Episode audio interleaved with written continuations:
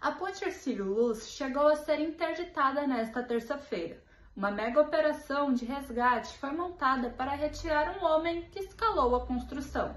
No Minuto Diarinho de hoje você acompanha essa e outras notícias.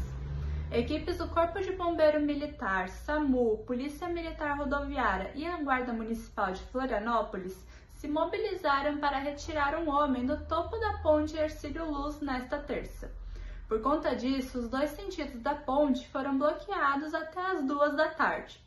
Ele foi resgatado e levado ao hospital.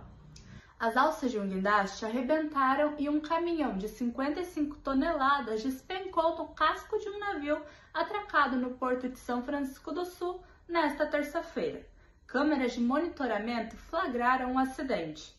O veículo estava em um navio chinês que tinha atracado no domingo. Apesar do susto, ninguém se feriu. Balneário Camboriú recebeu nesta terça-feira mais um transatlântico. O MSC Preciosa atracou na Barra Sul com quase 4 mil passageiros e cerca de 1.200 tripulantes. A embarcação veio de Santos e seguiu em direção a Porto Belo.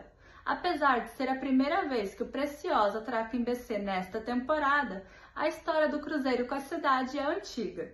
Desde 2017, a Dubai brasileira recebe esse gigante, e foi ele que fez Balneário entrar na rota dos transatlânticos. Saiba mais em diarinho.net.